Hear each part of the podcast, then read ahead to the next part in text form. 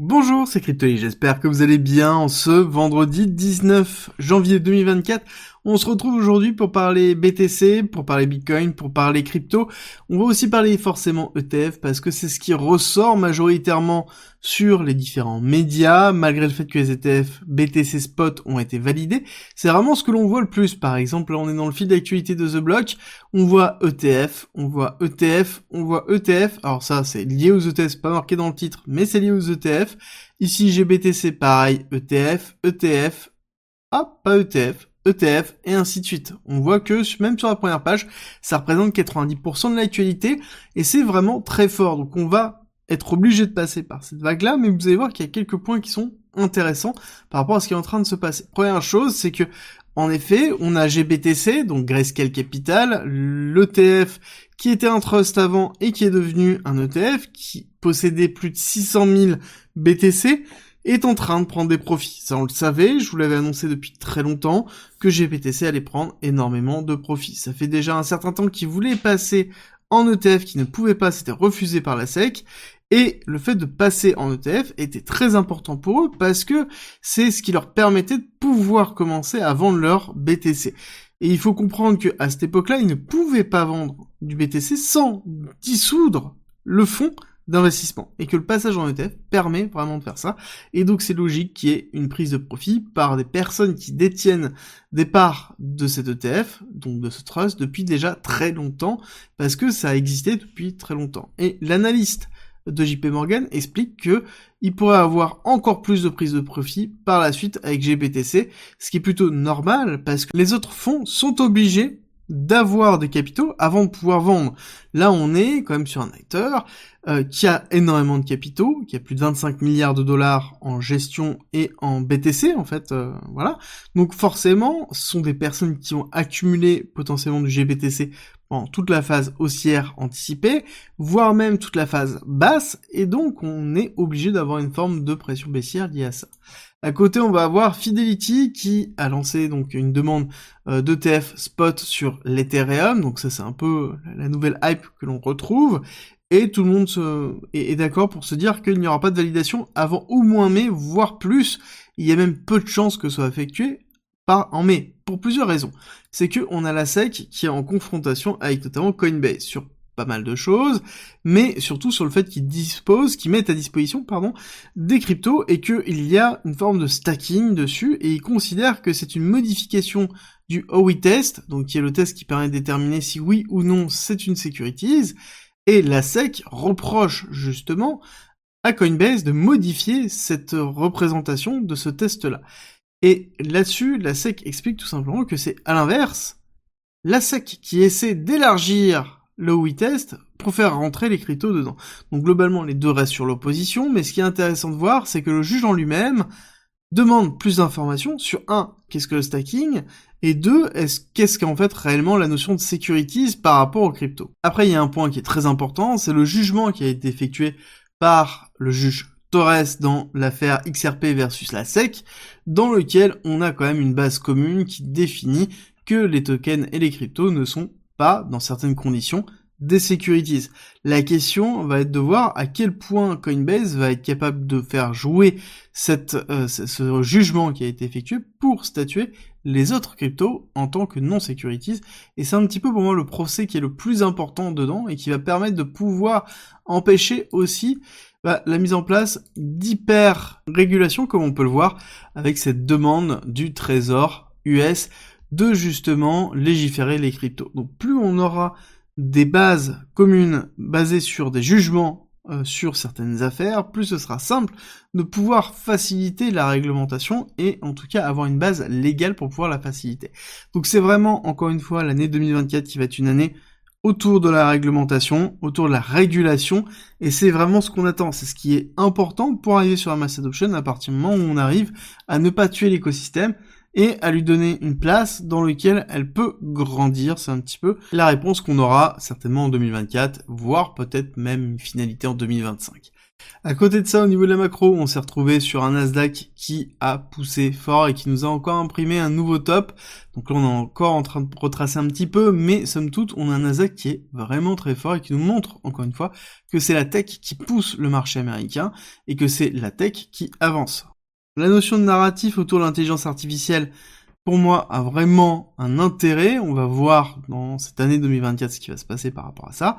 Mais en tout cas, c'est vrai que le Nasdaq, qui est la représentation de la tech US, est dominante sur le marché et va continuer à dominer un petit peu le marché pour l'année 2024 et certainement 2025. Et je pense que c'est peut-être, oui, vraiment le début de ce cycle autour de l'intelligence artificielle. À côté, ce qui est intéressant de voir, c'est de comparer le BTC par rapport au Nasdaq. Ça nous permet de voir la force de la technologie de la blockchain qui est représentée par le Bitcoin parce que c'est quand même l'actif le plus représenté et qui en plus maintenant a un ETF spot donc la partie réglementation est beaucoup plus simple à gérer et qui, on la compare en fait au Nasdaq, qui est la comparaison par rapport à la tech US et la représentation aussi de ce qu'est l'intelligence artificielle, le poids de l'intelligence artificielle. Et quand on regarde ça, on voit déjà qu'on a en fait une structure qui est différente de ce qu'on connaît au niveau du BTC. on met les deux en fait pour vous donner vraiment une représentation. vous allez me dire oui c'est à peu près identique. Pas forcément raisons. C'est que, un, on voit bien que le retracement ici est beaucoup plus fort et beaucoup plus prononcé. On voit bien aussi que dans l'accélération haussière, ici, on a eu vraiment un gros mois dans lequel on a eu une énorme valorisation du BTC par rapport au SP500, et après on voit que on a quand même une forme euh, ici de ranging qui s'est mis en place très vite, et avec des moments où on a le Nasdaq qui sous-performe la tech US. Et ça c'est très important parce que ça nous donne en fait une indication qui avait déjà potentiellement une sous-performance du BTC par rapport au Nasdaq et que peut-être par la suite on va avoir une forme de retracement pour aller combler une partie d'imbalance qui se trouve là pour pouvoir avoir en fait une surperformance du Nasdaq par rapport au BTC. Encore une fois, ça ne veut pas dire que le BTC chutera, c'est juste que peut-être le Nasdaq accélérera très fort à la hausse et que à côté le BTC sera dans une forme de ranging. Voilà, il faut pas confondre les deux, mais ça nous permet de d'évaluer la force de l'un versus l'autre et peut-être de transiter si on fait du balancing entre les différentes classes actifs, de savoir quand est-ce qu'il faut pivoter ou non.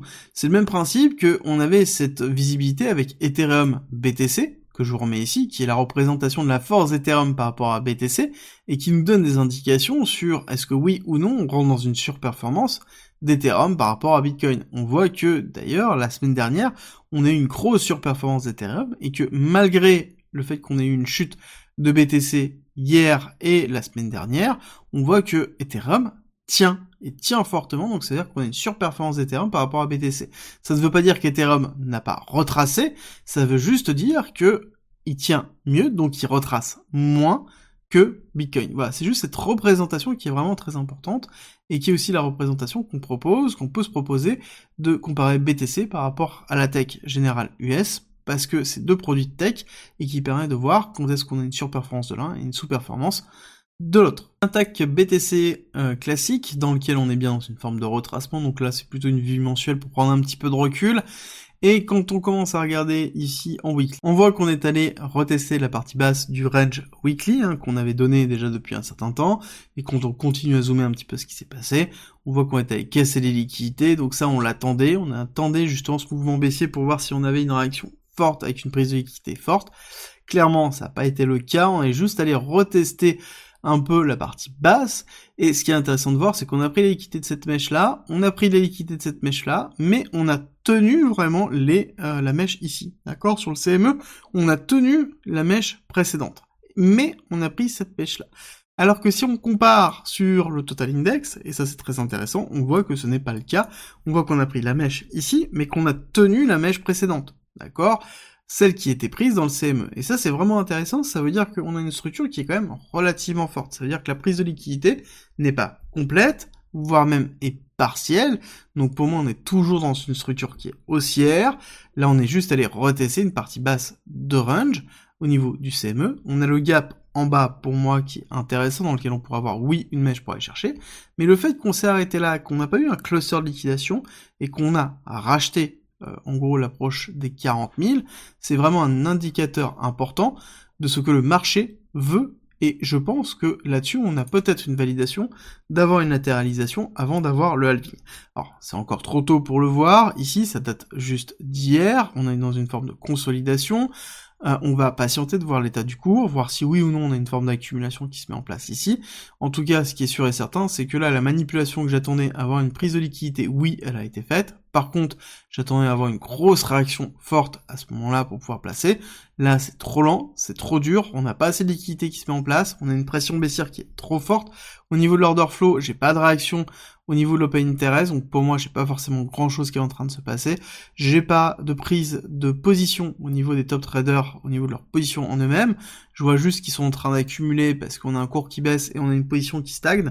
Donc ça veut dire que ici, on a bien une phase d'accumulation, mais c'est pas assez flagrant, c'est pas assez fort pour se dire que on va aller chercher euh, plus haut tout de suite. Surtout quand on regarde un petit peu la prise de liquidité, on voit que oui, on a toujours euh, nos liquidités de liquidation qui se trouvent ici, mais on n'a pas accentué court terme. D'accord? Il y a personne qui s'est positionné court terme. Donc on n'a pas d'opportunité de short squeeze très fort dès le début. On a toujours une petite liquidité qui est en dessous de 40 000, qui correspond d'ailleurs à peu de choses près au gap CME, à l'entrée du gap CME. J'ai une chute des CVD. Donc là, c'est important. Ça veut dire que je n'ai pas d'action réellement sur le marché de façon très agressive. Et donc j'ai un marché qui devient passif. Et c'est un petit peu ce qu'on est en train de voir. On pourrait se dire que ici on est bien allé chercher les liquidités, oui, mais on est dans une vue weekly. Donc là on est sur la, la liquidation heatmap qui permet de voir en fait tous les clusters de liquidation et quand est-ce qu'ils ont été pris. On voit que oui, là on pourrait avoir un gros cluster, mais quand on passe en un mois, juste en un mois, on voit déjà que les liquidités, c'est tout la même chose. En fait, oui, on a récupéré une partie de liquidité, mais qui est très faible. Et si on regarde en trois mois, Là-dessus, vous allez voir que les liquidités, les grosses liquidités ne sont pas dans cette zone-là. D'accord? Ici, on a juste liquidé ça. Les grosses liquidités sont bien en dessous, sont au niveau des 40, sont au niveau de cette mèche qui avait pris quand même beaucoup, beaucoup de liquidités, sont en dessous de cette mèche ici. D'accord? Qui sont les mèches qui définissent qu'on est dans une tendance toujours haussière. D'accord? Ce sont les mèches de structure en daily qui nous permettent de, garder en fait euh, cette idée-là. On les voit bien en 4 heures une. Bon, celle-là en CME a sauté, mais en gros, ici, on a vraiment la mèche de retest du gap CME. Si on casse ça, et qu'on s'installe en dessous de ce niveau-là, encore une fois, je vous dis qu'on ira chercher beaucoup plus bas, on ira chercher les 38 000, potentiellement même les 32 000, mais tant qu'on tient ces zones-là, on est dans une euh, tendance qui est haussière, voire même dans une forme de latéralisation et de temporisation en maintenant cette tendance haussière, donc on n'a pas d'inversion de marché, donc ça veut dire qu'on tiendra sur le long terme.